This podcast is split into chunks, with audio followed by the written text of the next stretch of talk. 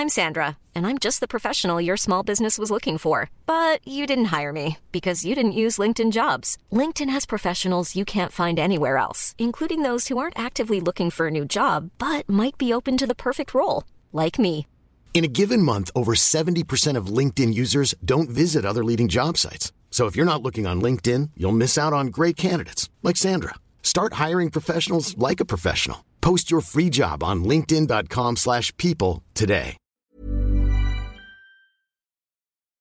Hola, bienvenido a Más que Arquitectura, la plataforma que pone sobre la mesa temas relacionados a nuestra ciudad, diseño, arte y arquitectura pensados en torno a la gente. Sé parte de cada charla junto a las y los especialistas más destacados del medio.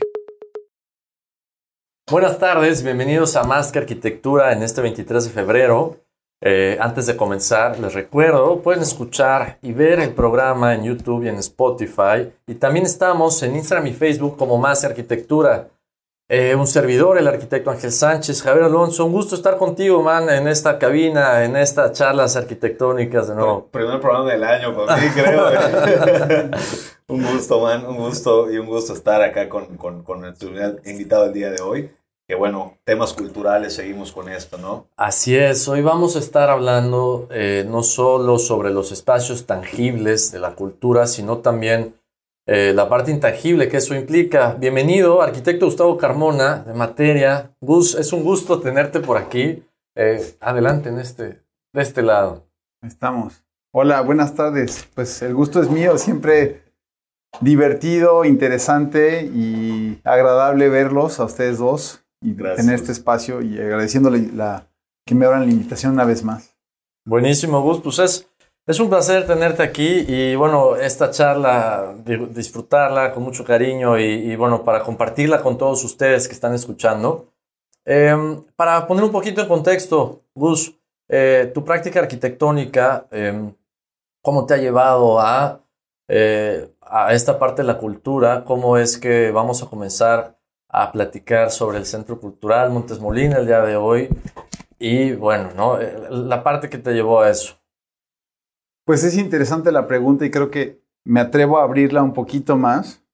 Creo que la, la profesión y, y el oficio me ha llevado a, a tratar de encontrar, le decimos mucho en el, en el despacho, el anhelo detrás de la necesidad evidente que nos ponen nuestros clientes. Sí. Entonces, proyectos como el que hoy vamos a, comentar, el Centro Cultural de la Quinta Montes Molina, no vinieron como petición de hacer un centro cultural. Curiosamente, vino como petición de hacer un estacionamiento, ¿no?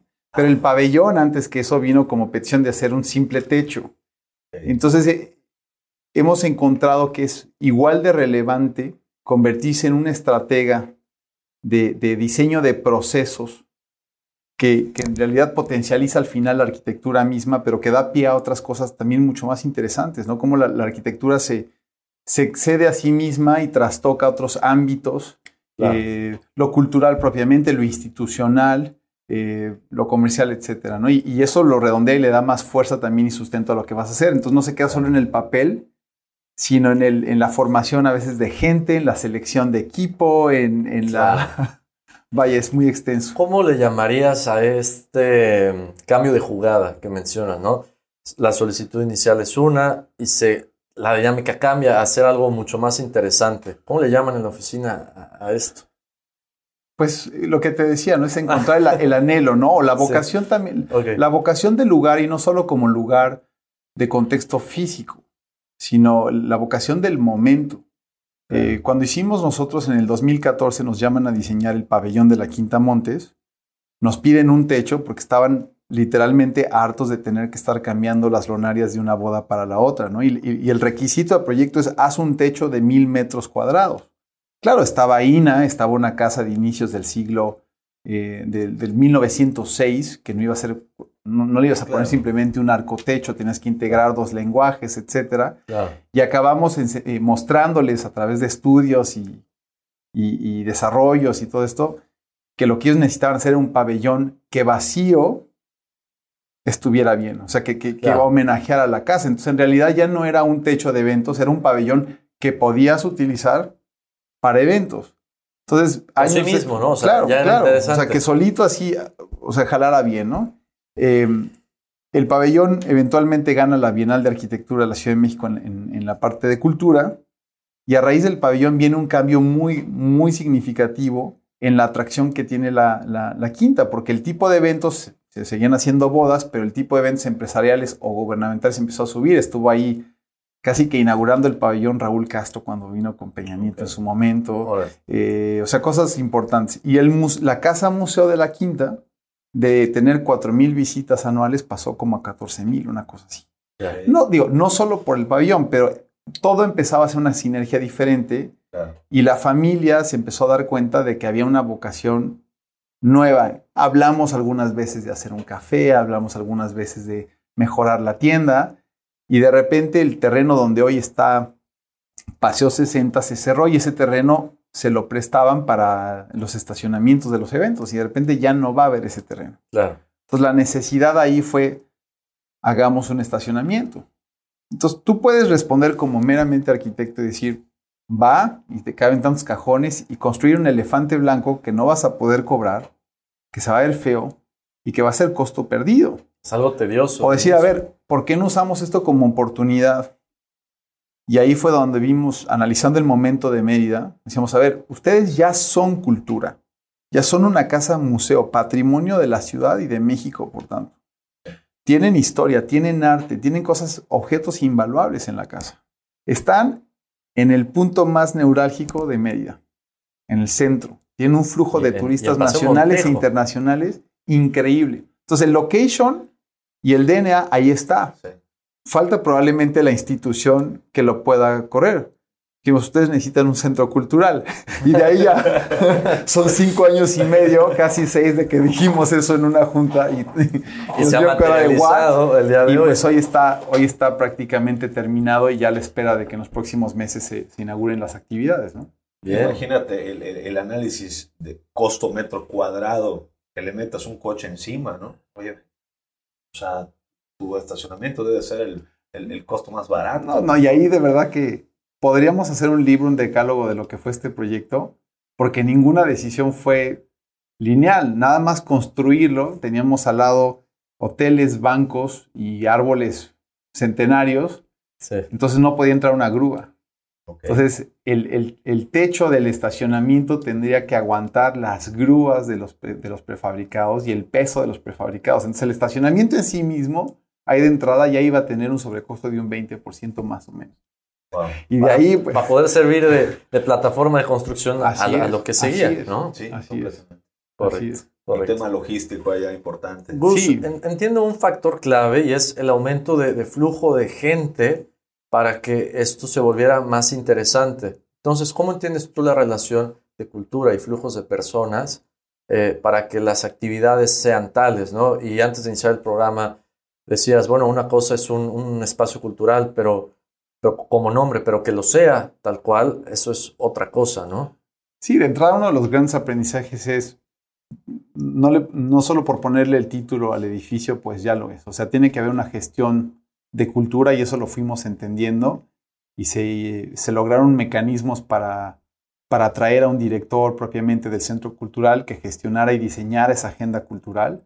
Pero también desde el inicio teníamos muy claro, y eso creo que ayudado al menos de... A mí me encantan los museos.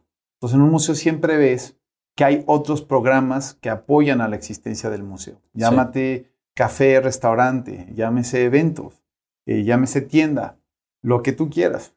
Entonces decimos, bueno, tenemos, probablemente no va a ser el gran negocio de la vida, pero aquí también hay un factor muy interesante. La, la dueña de la casa, una señora ya de noventa y tantos años, ella tenía muy claro que quería dejar un legado a la comunidad, entendiendo que la quinta es una propiedad privada, pero que de alguna manera tiene cierta pertenencia en el conjunto de lo, de lo, que significa la ciudad para las personas. Entonces digo, yo no me muero sin dejar un legado que amplifique lo que ya es la quinta. Entonces eso, eso primero fue un acto de generosidad brutal. La señora puede decir, yo ya aquí, ya, estuvo. ya, ya, ya, voy a cerrar el capítulo. Eh, no me quiero complicar más. No me quiero complicar.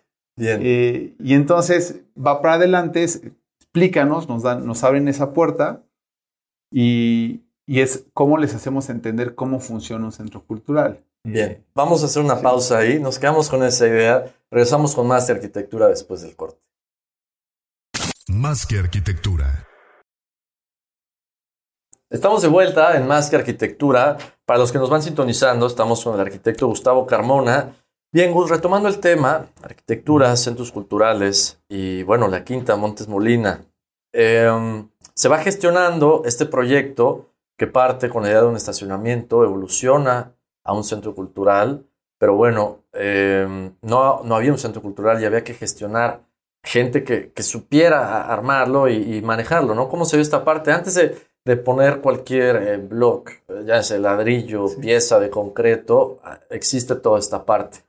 Sí, yo te diría que nos, nos lanzamos por lo casi dos años, sino un poquito menos, antes de inclusive empezar a pensar de qué lo queríamos hacer o cómo lo queríamos diseñar. Entonces, eh, cuando hicimos una primera presentación, cuando me piden el estacionamiento, les pido que, nos den la oportunidad de hacer un plan maestro para darles las, las posibilidades. Es un consejo familiar, son siete hermanos, la mamá, eh, y de repente se reúnen en la, en la, oficina y le sacamos esta gran maqueta de volúmenes con los edificios de Paseo 60 que estaban en ese momento en construcción. Sí. Cómo vamos a hacer la integración, eh, cómo va a jugar esto en su terreno, etcétera. Y acaban felices, pero con un signo de interrogación gigantesco en las frentes. Y ahí es cuando yo también me di cuenta que pues nos estábamos aventando a, un precipicio donde yo también tenía que ir aprendiendo a volar antes que ellos para o cacharlos o, no matarnos en el intento.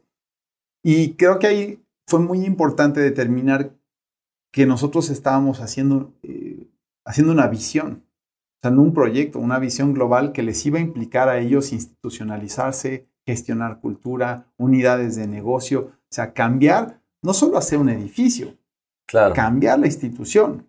Correcto.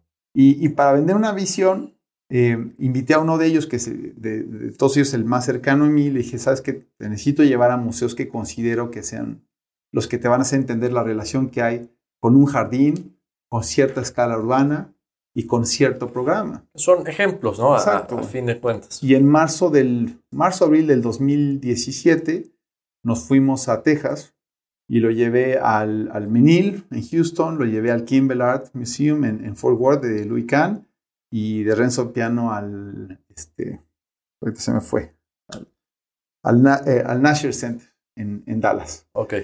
Y evidentemente, pues él, él, abre los ojos, regresa con el consejo, seguimos gestionando, empezamos a trabajar un poco más en el diseño de las cosas. Y en septiembre vamos con toda la familia y los operadores de la quinta éramos aproximadamente 12 personas a visitar los museos. Y lo interesante fue que logramos contactar con los directores de los museos, quienes nos abrieron sí, libros de contabilidad, nos metieron a sus espacios de bodegas. Qué no, no, no, fue algo increíble. O sea, imagínate que el, el director de operaciones del Kimball eh, Museum era albañil cuando se hizo. Él conoció a Louis Kahn en obra. Órale. Entonces, que él te platicara del museo, fue una experiencia completa. Entonces, hubo muchos, muchos momentos así que atesorables eh, en eso. Uno de ellos fue que en la junta, cuando estábamos en junta en el Nasher con el director del museo, todos apagamos el celular y terminando esa junta, acaba de temblar en la Ciudad de México el terremoto del 17. Entonces fue un momento de mucha conmoción, estando tratando de pensar en un nuevo proyecto. Yo ya decía, qué bueno que no pasó nada, ojalá que esto no se caiga, ¿no? Eh, y, y, después, cuando nos empiezan a preguntar qué quieren, qué están pensando en su, en su programa, no, pues qué café, qué tal, y nosotros, ellos como saben, la Quinta Montes Molina hace muchos eventos sociales, los museos le dicen, mira, pues el museo no es negocio. Entonces, claro, la mitad de ellos hicieron una cara así de, aquí se acabó, ¿no? Yo dije, no, no me estás ayudando. pues entonces hemos ampliado nuestra oferta a tener un mejor restaurante, a tener una mejor tienda y a incluir eventos. Y entonces ellos dicen, nosotros ya tenemos los eventos. Que es una, parte súper importante. Súper importante porque evidentemente más fuerte, la cultura como tal no te va a dejar por sí sola, tiene que ayudarse en una especie de economía circular donde vas a ir al museo, a la casa museo, a la exhibición del centro cultural, pero te vas a tomar un café o vas a desayunar ahí y te vas a comprar un libro, va a haber una, librería eh, va a haber un evento donde va a ser mejor decir que te casas en un centro cultural que simplemente en un salón de eventos. Entonces, todo eso se retroalimenta y, hubo un momento al final del viaje en uno de los lobbies de la parte nueva que hizo Renzo Piano para, para el Kimball, donde empezamos a intercambiar, ¿no? Y hubo quien decía, no, pues yo no. Ya no le meto. no, yo sí. Y la señora increíble, ¿no? Es una... Ella dijo, ese centro cultural se va a hacer. Wow. Punto, ¿no? Hay una foto que tengo con ella en una de las bodas de Louis Kahn. Ella es muy bajita, una, señora de una fortaleza increíble. Eh, y estoy con ella, yo, yo estoy arrodillado, ¿no? Y es como la patrona de esto, o sea, la patrona en el sentido de, de la donante y la visionaria que de alguna manera compró mi visión y, posteriormente la que le fuimos armando. Eh, motor de, esta cosa, ¿no? Porque si ella no hubiera querido, no mueve a la familia. que fue a la obra tres veces. Ahora. Pero ella decía, se tiene que hacer. ¿No? Y la obra estuvo, tuvimos un hoyo de siete metros de profundidad por mil metros cuadrados durante seis meses. Y bajábamos y decíamos, este, este, cráter está increíble, pero si no nos dan los permisos que nos dijeron que nos iban a dar, ¿qué vamos, a hacer con este hoyo? ¿no? Y luego cuando íbamos haciendo el estacionamiento vino la pandemia y luego en la pandemia llovió cinco tormentas en seis semanas y se nos inundó dos metros de agua. o sea, una cosa tras otra. Una cosa tras otra, ¿no? Pero eh, en todo ese proceso pues también llega el momento donde entiendes que a ti como arquitecto probablemente sabes qué preguntas hacer o vas aprendiendo qué preguntas hacer, pero no te tocan ni debes de tener las decisiones, ¿no? Y el cliente tampoco. Entonces se, hace un estudio de mercado, se hace un estudio de unidades de negocio, se ve que sí es rentable, se presupuesta. Y aprendí nunca de su número. Y esas que te insisten, es que cuánto nos va a costar. Dicho, habías dicho. Pues es que no hay manera de saberlo. Pues ahorita con estos metros cuadrados, como está el mercado, pues por aquí.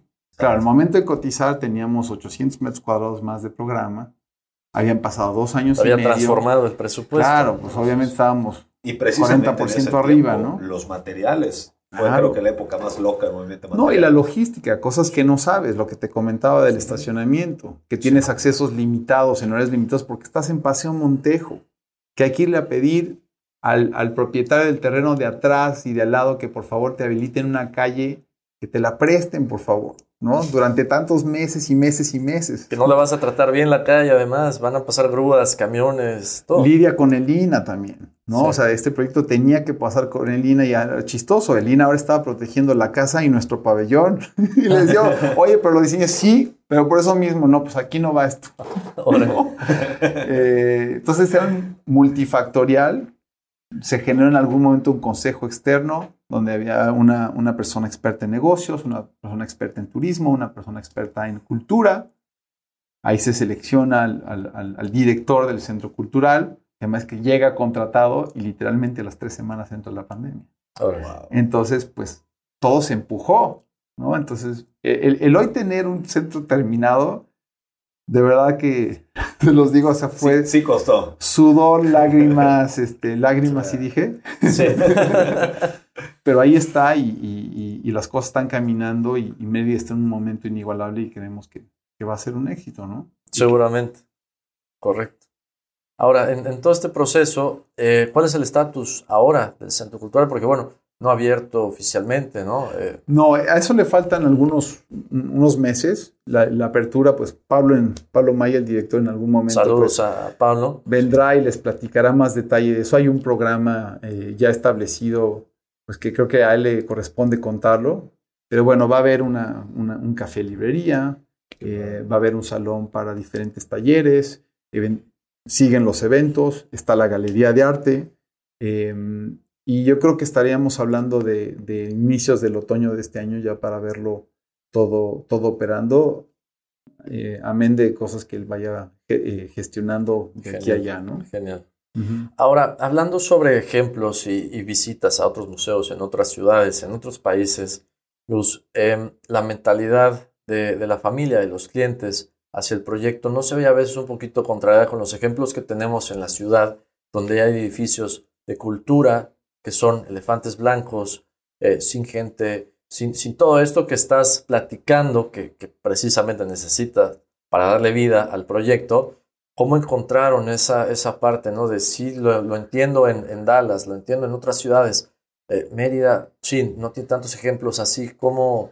Yo Eh. creo que por eso hubo mucha sensibilización en el momento que los llevamos a ver estos museos.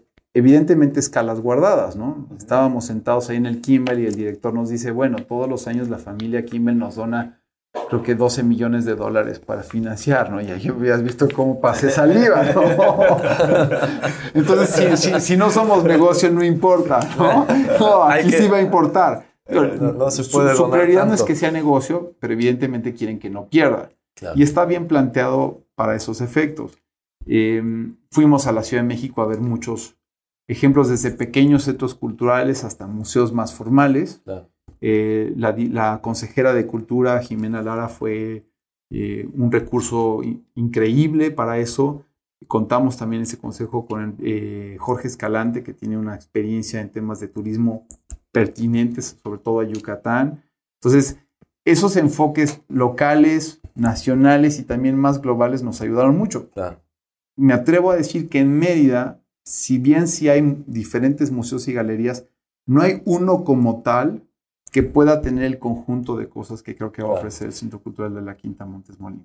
Eso es, creo que Y lo actividad que ya tiene hoy en día, Ya ¿no? tienes la actividad, tienes los jardines, Pues- tienes la ubicación, ¿no? Eh, Nos quedamos con eso. Vamos a un corte y regresamos. Seguiremos hablando de este edificio fabuloso. Regresamos con más de arquitectura. Tú escuchas Más que Arquitectura.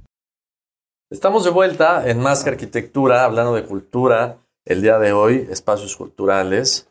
Eh, Gustavo Carmona, Gus, platícanos. eh, hablando del Centro Cultural Quinta Montes Molina, este edificio, hemos platicado el proceso que llevaste a cabo, que llevaron a cabo para, para generarlo. Eh, ¿Qué pasa con la materia de este espacio? ¿Cómo se comporta el edificio? ¿Cuál es el reto constructivo? ¿Qué pasa con Mencionaste una profundidad importante. El año pasado tuvimos inundaciones. ¿Cómo juegan todos estos elementos? pues mira, es, es difícil tratar I'm Sandra, and I'm just the professional your small business was looking for. But you didn't hire me because you didn't use LinkedIn jobs. LinkedIn has professionals you can't find anywhere else, including those who aren't actively looking for a new job but might be open to the perfect role, like me. In a given month, over 70% of LinkedIn users don't visit other leading job sites. So if you're not looking on LinkedIn, you'll miss out on great candidates like Sandra. Start hiring professionals like a professional. Post your free job on linkedin.com/people today. Hey, I'm Ryan Reynolds. Recently, I asked Mint Mobile's legal team if big wireless companies are allowed to raise prices due to inflation. They said yes. And then when I asked if raising prices technically violates those onerous two-year contracts, they said, "What the f*** are you talking about? You insane Hollywood ass." So to recap, we're cutting the price of Mint Unlimited from $30 a month to just $15 a month. Give it a try at mintmobile.com slash switch. $45 upfront for three months plus taxes and fees. Promo rate for new customers for limited time. Unlimited more than 40 gigabytes per month. Slows. Full terms at mintmobile.com. de, reso- de resumir como una especie de proceso de diseño que, que fue siendo muy orgánico Claro. y que iba también respondiendo pues a, a- a los cambios de programa, a lo que entendíamos de, cómo articular los programas en el espacio, a los requerimientos de INA, a una integración no solo con la casa, que sigue hoy siendo el elemento más importante del conjunto, pero también al pabellón que habíamos diseñado unos años atrás. Em, y a las decisiones logísticas, cómo construyes algo en una parte del terreno que está hasta el fondo y que estás totalmente acorazado, ¿no? Guardado. De árboles. Claro, entonces todo, todo jugaba aquí y obviamente tenía un impacto en los tiempos, en el presupuesto. Creo que fue muy interesante que en la segunda visita que hicimos de los museos, nosotros empezamos con un edificio que era más monolítico, era un gran edificio. Y rápido en el proceso vimos que no nos iba a dar la, que la escala iba a ser incorrecta. Además, entre el pabellón y, do- y la parte del predio donde está el centro cultural hay una gran línea, una banda de árboles que te gusta que tengan 100 años, por lo menos, Sí. o sea, no menos de 50 años esos árboles, enormes, Sí. preciosos. O sea, el mensaje de los árboles es, no necesitas hacer un objeto, Claro. no, o sea, haz un espacio, haz un espacio habitable. Y el Nasher, el Kimball, otros museos te dicen, a ver, segmenta, encuentra un sistema para poder segmentar tus programas haciéndolos como una especie de bloques o pabellones. O sea, si ya tenemos un pabellón social, De. ¿Qué pasa si existe el pabellón de arte y Ya hay el una pabellón pauta, ¿no? gastronómico? Ya empieza a ver, y de ahí encuentras un ritmo de proporción. El haber analizado la casa hace 6, 7 años nos, nos sacó que había una proporción ahí muy interesante a base de, de 1.20 hacia, hacia el 3.60 y el pabellón todo tiene ese ritmo de proporción y, y jaló y se integra con la casa. Entonces, regresamos a eso en, eh, basándonos en una retícula, a organizar los programas tejidos por, por umbrales y por portales. Finalmente, el pórtico, en mi experiencia aquí en Yucatán, es el espacio arquitectónico por excelencia. O sea, ese es el espacio in between donde quieres estar, donde habita la sombra, donde llega el fresco, donde sientes la tarde, donde admiras el cielo. Entonces, eso tenía que ser el espacio del centro cultural. Un lugar que si vayas o no a un museo o a un café, casi no hay espacios en vida donde simplemente ir. Ir y sentarte y pasar la tarde-noche. Ir y sentarte debajo de un árbol y leer. No hay espacio público en esta ciudad. ¿Quieres ir a dar la vuelta? ¿Dónde te vas a ir? ¿A una plaza comercial? Exacto. Pues, híjole, yo creo que estiras la liga, pero en el centro, sobre todo, necesitas ese tipo de espacios que apuesten a la apropiación, a la permanencia. Entonces, de ahí empezamos a, articular el programa y la galería la teníamos en los jardines. El jardín se, se, piensa como un jardín de eventos también culturales. Y el INA nos dijo, no puedes construir aquí, no le puedes competir ni a la casa ni al pabellón. Ya, ya tres lenguajes podrían ser eh, ya es algo, ya sí, sí. Y eso nos dio la pauta para sumirla en el jardín, hacer que su techo se convirtiera en una segunda terraza que vea hacia el pabellón y la casa y que la galería estando abajo, pues eh, atenúas la luz, que es la luz muy intensa para las obras de arte es eh, dañino. dañina. Sí. Eh, la temperatura también y la haces parte de tu acceso. Entonces okay. eh, se integra totalmente al paisaje y ya dejas detrás de los árboles los demás componentes que le llamamos el espacio público, lo que es el café librería, un segundo salón de exhibiciones en la planta alta. En el futuro viene otra cosa que no puedo este, platicar, platicar o sea, otro, otro componente del programa. Yeah. Y entonces es, es, esa idea de los recorridos. Hay un bello espejo de agua que refleja los árboles ahí y que es un, un, un pretexto para los niños para jugar, para sentarte a tomar el café. Eh, entonces se hace, se hace lugar y a través entonces de la modulación y el trabajo de un solo material, quisimos volver a usar el concreto prefabricado. Habíamos tenido una gran experiencia trabajando con, con Enrique Escalante y con Predecon.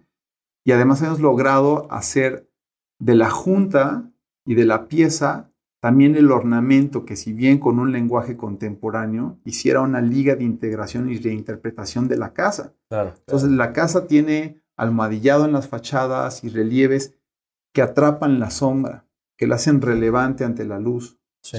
Nosotros teníamos los árboles. Los árboles necesitan dónde descansar su sombra de una manera más digna. Entonces veo lo que hicimos como una especie de lienzos que al estar un poco más eh, desarticulados en piezas más pequeñas, generas remetimientos, sombras, movimiento, una, una, medición de nuestro paso por el tiempo. Pero con un solo material. Con un solo material. Sin que se vea frío, porque estamos hablando de concreto, claro, ¿no? Y sin que se vea necesariamente pesado.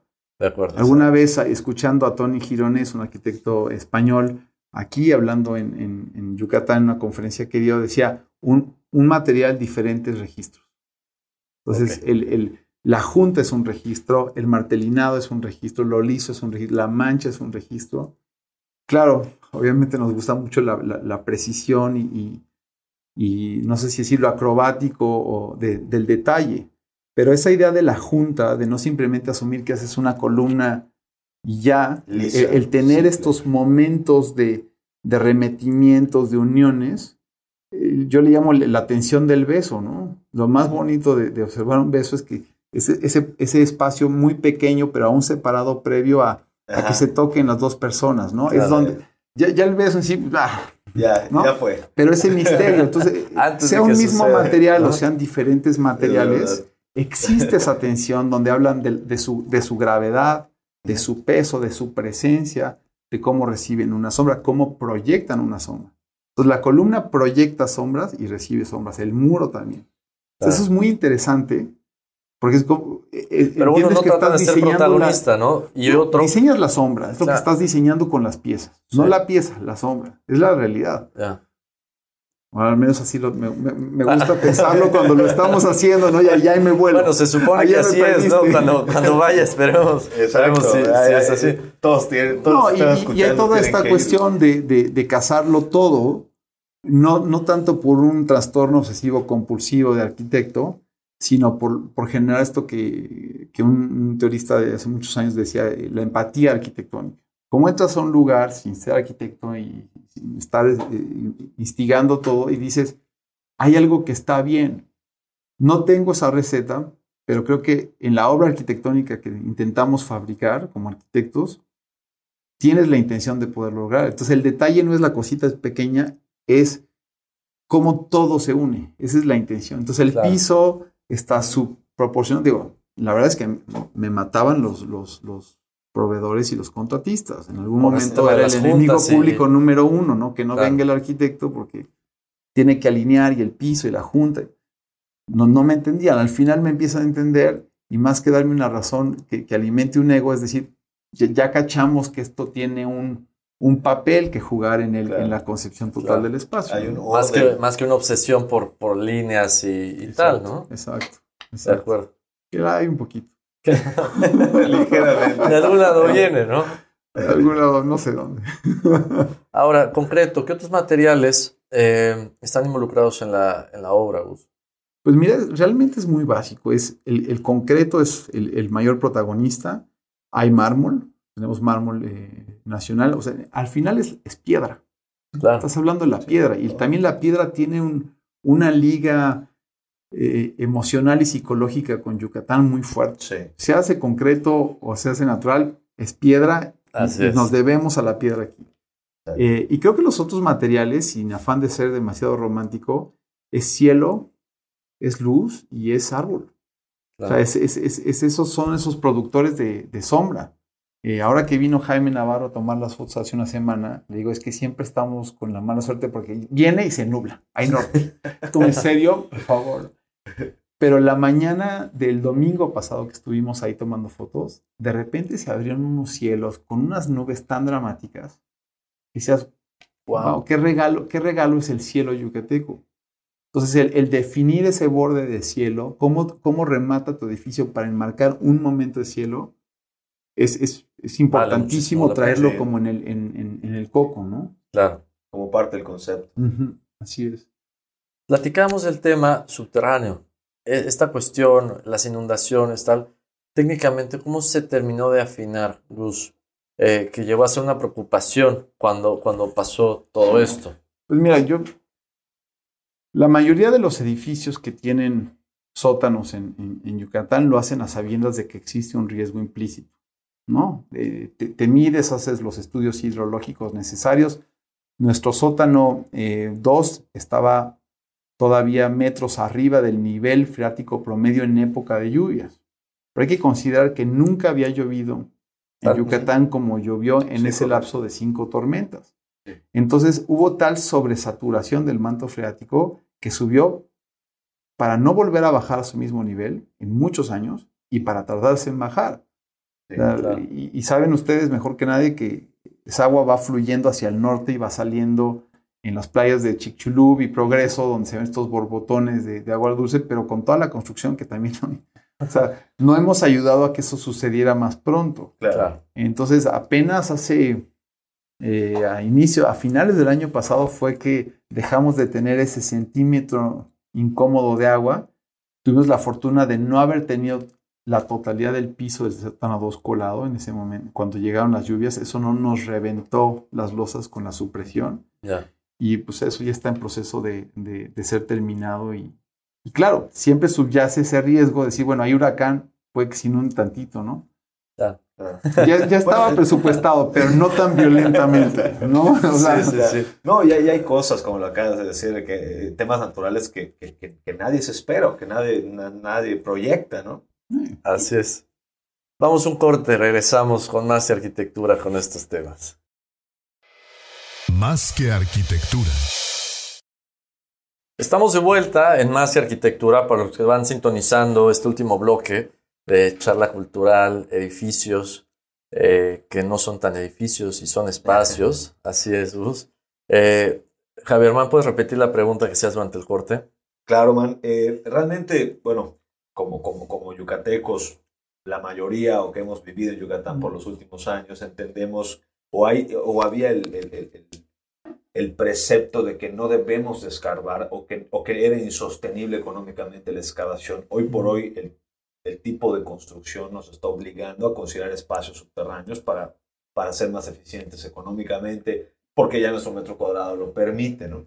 Ahora, en base a experiencias, como, en tu caso, Gus, y otros edificios que han tenido en la ciudad, la pregunta es si Yucatán consideras, Gus, que es una tierra que permite seguir creciendo hacia abajo, o sea, que nos va a permitir seguir construyendo hacia abajo.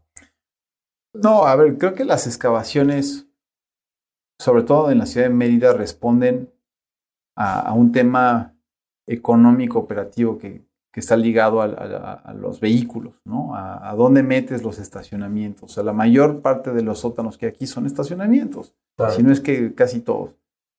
Eh, lo cual es en sí mismo, pues ilógico, pero que también tienes que inmobiliariamente, pues, usar, usar el terreno para estacionar ser, ser coches. viable, ¿no? Sí, entonces, sí. yo creo que es una especie de mediación. Nosotros en lo particular no, no nos metimos dos sótanos, realmente nos metimos uno y medio y como te digo, habíamos, nos hemos quedado con unas previsiones bastante holgadas de lo que en ese momento era el promedio del manto freático alto.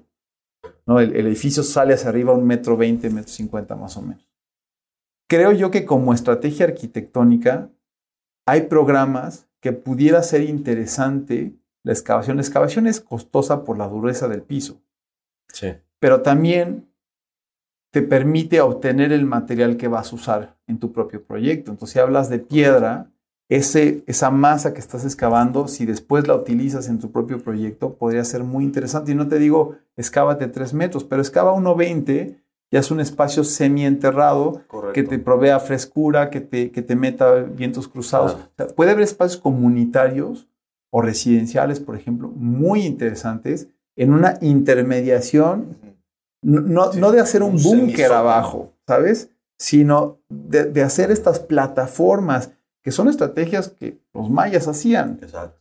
¿no? Ellos, o sea, sí llegaban a excavar una placita, no sé, unos 60 centímetros. De ahí sacaban la piedra. Sí. ¿no? Entonces quedaba. Estaba fresco, ¿no? Porque claro, bueno. Entonces, yo, yo creo que no es un sí o no, es entender el cómo. ¿no? ¿Cómo? Ahora, Gus, para ir cerrando el programa de hoy, nos gustaría saber.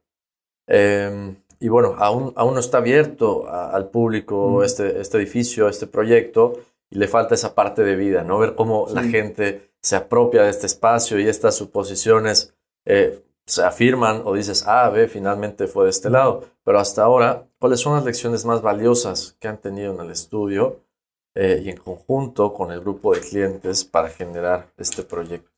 Yo creo que esto es, la lección número uno es que este proyecto lo, lo, lo sacas a razón de, como arquitecto de, de, amor y cariño, porque no, no es un tipo de proyectos de alguna manera rentable. ¿no? Sí. O sea, de, sí, sí, sí. Vaya, hay, hay, hay, un desgaste también en la, en la curva del aprendizaje tremenda y son proyectos que van cambiando y que lo afectaron tantas cosas. Eh, fuimos los visionarios, los estrategas, los arquitectos, los supervisores, los regañadores, los regañados, eh, vaya, un poco, un, un, poco de todo, pero al final el, el, capital también humano generado y el tipo de relaciones humanas e institucionales claro. que salen de esto son increíbles. Entonces, de, yo muero de ganas de verlo apropiado. Ya es interesante. Eh, yo voy de repente de semana, ahora que fuimos a, a las fotos, y la gente que visita la, la casa baja al pabellón y ya, ya, siente la presencia del centro cultural y se mete y le da la, y los ves que se dan la vuelta o que se sientan en una de las bancas y se están ahí un rato. Claro. Entonces, ya claro. desde ese sentido ya está funcionando. Es una tensión que el espacio genera, ¿no? Y atrae a la gente a decir, sí, bueno, ¿qué, ¿qué, está pasando sí, al, sí, al, fondo de, de, este terreno, de así este es, lugar? Así es.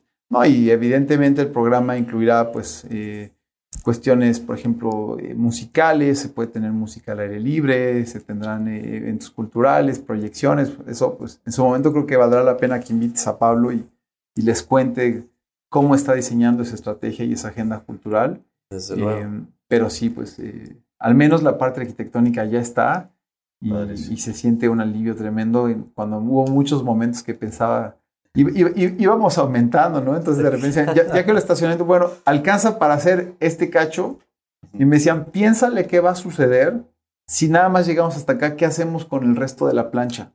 Wow. Híjole. No Es me un- digas es un eso, espacio ¿no? negativo Pero muy lo fuerte entendías, para- lo entendías. Estás Claro. en, no sé, el primer diciembre del 2020, en plena pandemia. No, no, Exacto.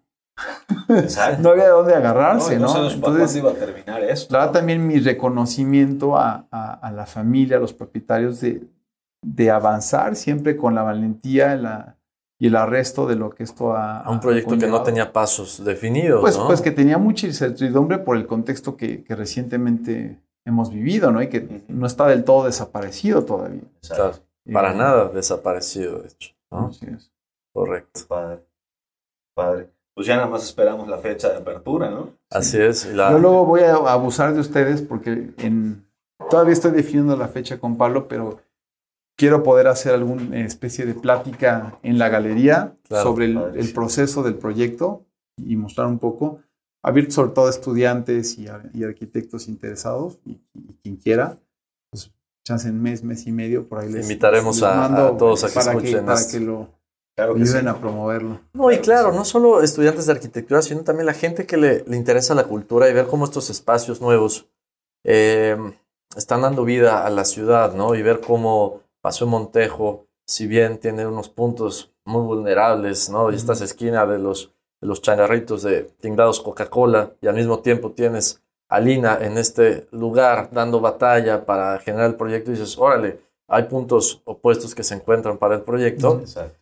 Pero dices, hay, hay cosas muy interesantes que están Mm. sucediendo y que le están dando vida a la ciudad.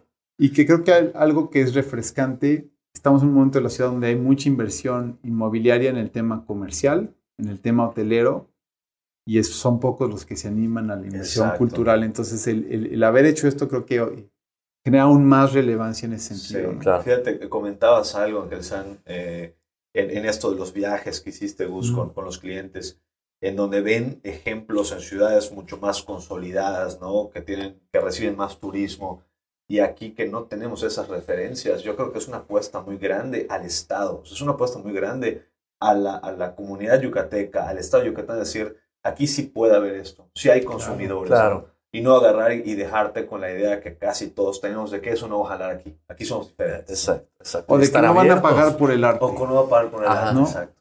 Sí, creo que se tienen que... Y las generaciones nuevas también están más interesadas. Y creo que el mix de la gente que está llegando también ayuda a crear una efervescencia y una necesidad diferente. Ya Sí. Mérida ya, ya rebasó el millón de habitantes. Sí. Entonces ya, ya empieza a requerir Empieza a estos pesar esta- esta cuestión, Claro, por claro. supuesto. Y tienes el turismo que nos llega a Mérida, no es el turismo de Cancún. Así es. Es un turismo más informado, más viajado, más interesado en la tradición, en la comida. Vaya, entonces En- en- hay en que, hay que, herencia hay que cultural, saberlo claro. capitalizar. De acuerdo. Gus, antes de irnos, ¿con qué te quedas de esta charla previa a todo lo que pueda suceder ahora en, el centro? No, yo ahorita estoy contentísimo de que ya se acabó, de que ya saqué las fotos. Ahora la chava este, se tiene que preocupar Pablo, ¿no? Pero no, contento, muy agradecido. Eh, creo que personalmente crecí enormemente con este proyecto, el despacho también. ¿Cuántos años fueron de...? Casi seis, casi seis. Empezamos, la primera presentación fue a finales del 2016. Bueno, te digo. Órale. Entonces ya llega un momento que también ya lo has visto tanto que dices, ah, ¿no? Cambio. Lo traigo Entonces, mareado, eh, me trae agradecimiento mareado, ¿no? total a, a to- primero a, to- a, a- nuestros clientes, a, a ellos por su visión, por su apuesta a la ciudad, eh, y también a todos los proveedores eh, que participaron de hacer este gran proyecto, eh, los, locales, los nacionales y también a, a todo mi equipo. ¿no? Eh, en este proyecto tuve mucha gente del despacho participando en diferentes etapas. y bueno, aprovecho. Uno de ellos quería su saludo, Eric Pérez, te estoy mandando un abrazo. Quería que lo, que lo mencionara, ¿no? Porque, Nunca claro. lo había mencionado en su infancia, entonces. Saludos Ya a Eric. va, va, Ya para está. Eric. Saludos, man. Feliz. Pero pues con eso, con mucho agradecimiento y felicidad. Buenísimo. Muchas gracias, Gus, por la Gracias charla a de hoy. Gracias a ustedes. Muy contentos de tenerte aquí Igual. de vuelta y pronto para lo que suceda, ¿no? Y, y- y ver qué puede pasar Les recuerdo, pueden escuchar el programa en YouTube y en Spotify. Nos vemos el siguiente miércoles. Antes de irnos, man. Gracias Ángel San, gracias Gus. Y seguimos eh, escuchando más arquitectura. Hasta la próxima. If you're looking for plump lips that last, you need to know about Juvederm lip fillers. With Juvederm Volbella XC and Juvederm Ultra XC, your lip look, whether it's subtle or bold, can last up to one full year with optimal treatment and no additional maintenance. Find a licensed specialist and see if it's right for you at juvederm.com today. That's J U V E D E R M.com. Add fullness to lips in adults over 21 with Juvederm Volbella XC or Juvederm Ultra XC. Do not use if you have severe allergies or a history of severe allergic reactions, or if you're allergic to lidocaine or the proteins used in Juvederm. Tell your doctor if you have a history of scarring or taking medicines that decrease the body's immune response or that can prolong bleeding. Common side effects include injection site redness, swelling, pain, tenderness, firmness, lumps, bumps, bruising, discoloration, or itching. As with all fillers, there's a rare risk of unintentional injection into a blood vessel, which can cause vision abnormalities, blindness, stroke, temporary scabs, or scarring. For full important safety information, visit juvederm.com.